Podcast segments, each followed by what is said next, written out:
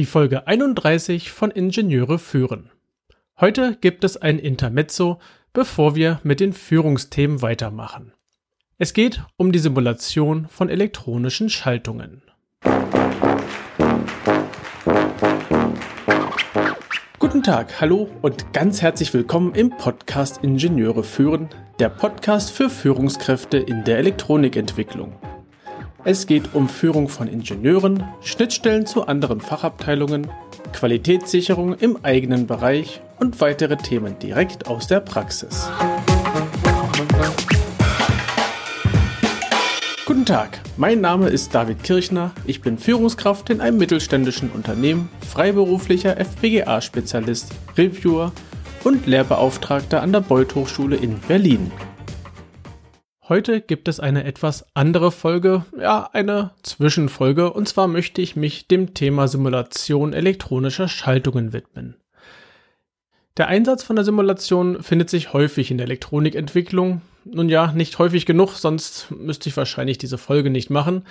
Ähm, es ist wichtig dabei, die richtige Software zu kennen ähm, oder auch kennenzulernen. Denn ich habe in meiner Zeit als äh, Führungskraft, aber auch als Entwickler so einiges erlebt, nämlich die Entwicklung mit dem Lötkolben. Ja, es stimmt schon, es lässt sich leichter begreifen, also anfassen, es ist haptisch.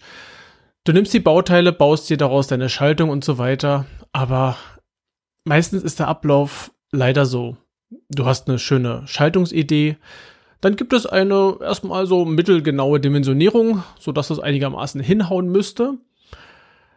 Ja, und dann kommt schon der Lötkolben, ne? Du nimmst dir die Bauteile, machst einen Testaufbau, anschließend kommen die einen oder anderen Messungen, da wird festgestellt, hm, passt doch nicht ganz, gibt's ein Redesign und dann geht der Kreis wieder von vorne los.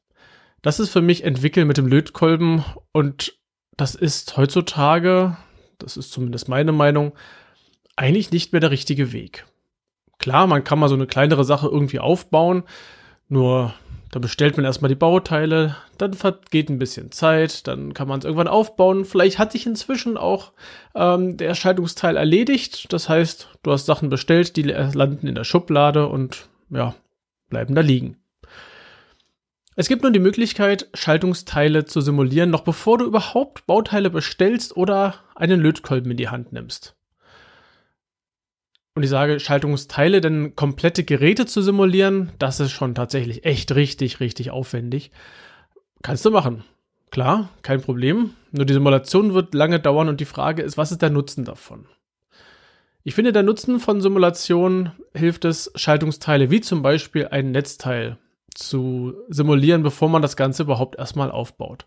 Man kann auch den Trafo mit simulieren, das heißt, du brauchst jetzt nicht extra einen Trafo bestellen und den dann äh, angucken, Funktions äh, Funktionstests machen oder ähnliches, sondern du kannst die Parameter innerhalb einer Simulation eingeben und dann sehen, wie verhält der sich eigentlich. Es gibt verschiedene Programme für Simulationen. Viele wirst du vielleicht auch kennen. Fast alle haben den sogenannten Spice-Kern.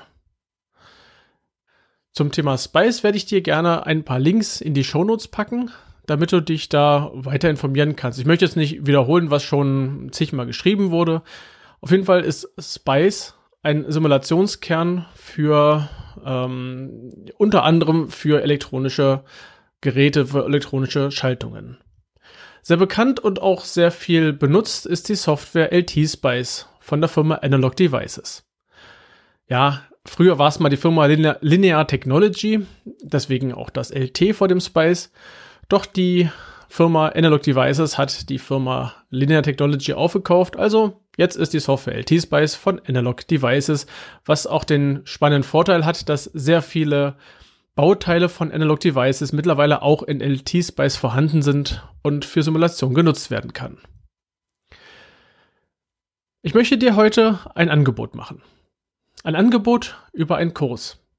Nun bin ich mir noch nicht ganz sicher, wird das ein Online-Kurs, wird es ein Präsenzseminar? Es hat beides Vor- und Nachteile und ich bin mir noch nicht sicher, was der optimale Weg ist. Ich bin für beide ähm, Arten der Lehre offen, auch des Lernens offen. Ich besuche gerne mal ein Seminar. Ich Ich bin demnächst in München bei einem äh, Seminar zu FPGAs. Also gebe ich nicht, sondern da bin ich Teilnehmer und werde mich da fortbilden. Andererseits habe ich auch schon verschiedene ähm, Online-Kurse gemacht und zwar äh, nicht Online-Kurse im Sinne von, du lädst was runter, guckst dir Videos an. Nein, es geht darum, ähm, Online-Gruppenkurse zu haben, wo es Live-Sessions gibt. Das heißt, da trifft man sich vier, fünf Mal im Internet äh, zu einer festgelegten Zeit, einmal die Woche, bekommt Input und kann Fragen stellen. Es ist grandios, was dabei rauskommt. Und deswegen ist beides hat seine, seine Berechtigung heutzutage.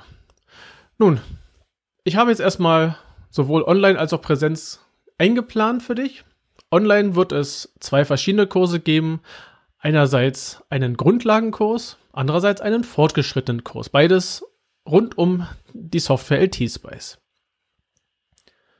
Auch ein Präsenzseminar möchte ich gerne geben. Dieses wird allerdings eher zwei Tage lang sein, denn es lohnt sich eigentlich nicht, zwei Einzeltage als Seminar zu machen. Dann gibt es zweimal Anfahrten etc. Es ist besser, wenn man das Ganze an zwei Tagen kompakt hat, nämlich der einen Tag mit den Grundlagen, den anderen Tag mit den fortgeschrittenen Themen. Die zwei verschiedenen Kurse vom Online-Seminar werden jeweils vier Blöcke haben. Das Präsenzseminar an den zwei Tagen wird pro Tag auch vier Blöcke haben. Jetzt sehen wir schon mal so eine gewisse Ähnlichkeit. Ähm, denn die Inhalte werden praktisch gleich sein, wobei im Präsenzseminar natürlich Praxis mit dabei ist, wo man dann gemeinsam äh, an, den, an den Rechnern die zum Beispiel eine Schaltung designt, simuliert, Messungen durchführt und ähnliches. Online wird das Ganze eher dann als Hausaufgabe sein. Das heißt, bei den Grundlagen haben wir vier Blöcke. Mit dem ersten Block eine Übersicht über die Software und natürlich die erste Simulation. Na, wollen ja gleich richtig durchstarten. Im Block 2 werde ich einiges erzählen und zeigen und auch simulieren über Spannungsquellen, denn da gibt es diverse. Ich könnte auch sagen, äh, noch Stromquellen und so weiter. Halten wir es erstmal einfach, verschiedene Spannungsquellen. Im dritten Block werden wir uns Bauteilen aus der Bibliothek zuwenden. Da gibt es einen ganzen Haufen an verschiedenen Bauteilen. Wir werden verschiedene Schaltungen dort zusammenbauen und auch dort Messungen durchführen, also Simulationen und dann verschiedene Spannungen und Ströme messen. Ja, und im vierten Block möchte ich mich dem Frequenzbereich widmen, denn mit LT-Spice kannst du zum Beispiel auch Filter simulieren oder du kannst dir ähm, Frequenzverläufe von irgendwelchen Schaltungen anschauen. Damit hast du in den Grundlagen so einen Querbeetblick, was die Software alles kann und was du damit machen kannst. Das wäre übrigens auch der Inhalt vom ersten Tag des Präsenzseminars. Im fortgeschrittenen Teil, das wäre dann der Tag 2 oder der fortgeschrittene, ähm, das fortgeschrittene Online-Seminar, geht es im ersten Block um hierarchische Schaltpläne. Denn auch LT-Spice beherrscht wie die vielen verschiedenen CAD-Systeme, die es so gibt, hierarchische Schaltpläne. Und das Ganze kann, wenn du mal eine größere Simulation hast, deine ähm, die Übersichtlichkeit vereinfachen und auch das Erstellen der Pläne vereinfachen. Im nächsten Block möchten wir uns den Simulationen mit Temperaturabhängigkeit widmen. Du kannst in LT-Spice die Temperatur verändern während deiner Simulation. Du kannst sehen, wie sich die Bauteile verhalten, wie du eine Drift hast über Temperatur. Das Ganze lässt sich ohne weiteres in LT-Spice abbilden. Passend zu Temperaturabhängigkeit gibt es auch immer das Thema Toleranz. Das heißt, wir werden eine Toleranzsimulation machen oder mehrere Simulationen machen, ich erkläre, mit welchen Funktionen das möglich ist und wie du äh, eine Auswertung fahren kannst. Äh, sozusagen mehrere Durchläufe durchführst und so eine Art Verteilung bekommst. So, was wird meine Schaltung am Ende äh, abliefern aufgrund der Bauteiltoleranzen? Und der vierte Block handelt über ähm, Spice-Modelle, ähm, die von extern kommen. Das heißt, du hast von irgendeinem, äh, nehmen wir mal an, ja, es könnte sein ein Transistor oder von einem IC oder ähnlichem ein Spice-Modell und möchtest es gerne einbinden. Da werde ich zeigen, wie kannst du daraus aus dem fremden Spice-Modell, also Datei, eine, ähm, ein Symbol machen, wie kannst du dieses Symbol einbinden und so weiter. Das werden wir uns anschauen. Ja gut, jetzt wirst du denken, LT-Spice, hm, das ist doch eine kostenlose Software, lade ich runter und los geht's. Ja, kann man machen. Kann man machen. Kannst du gerne machen. Habe ich auch eine Zeit lang gemacht. Ich habe mir auch Literatur besorgt und diese Lernkurve, die man erstmal benötigt, kostet Zeit. Und wenn wir im Firmenumfeld sind, dann kostet das Ganze auch in dem Moment Geld. Du bist zwar EDA, also du bist ja nicht EDA, du bist ja äh, eine Person, die dort sitzt oder steht, wenn du einen schönen Stehtisch hast.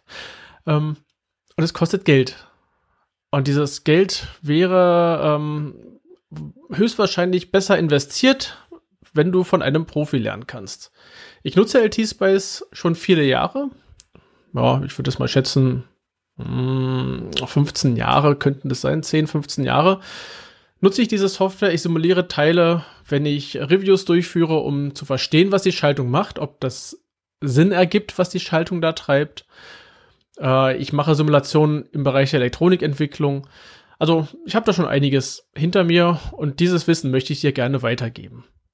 Also, wenn du Interesse hast, dann melde dich bei mir.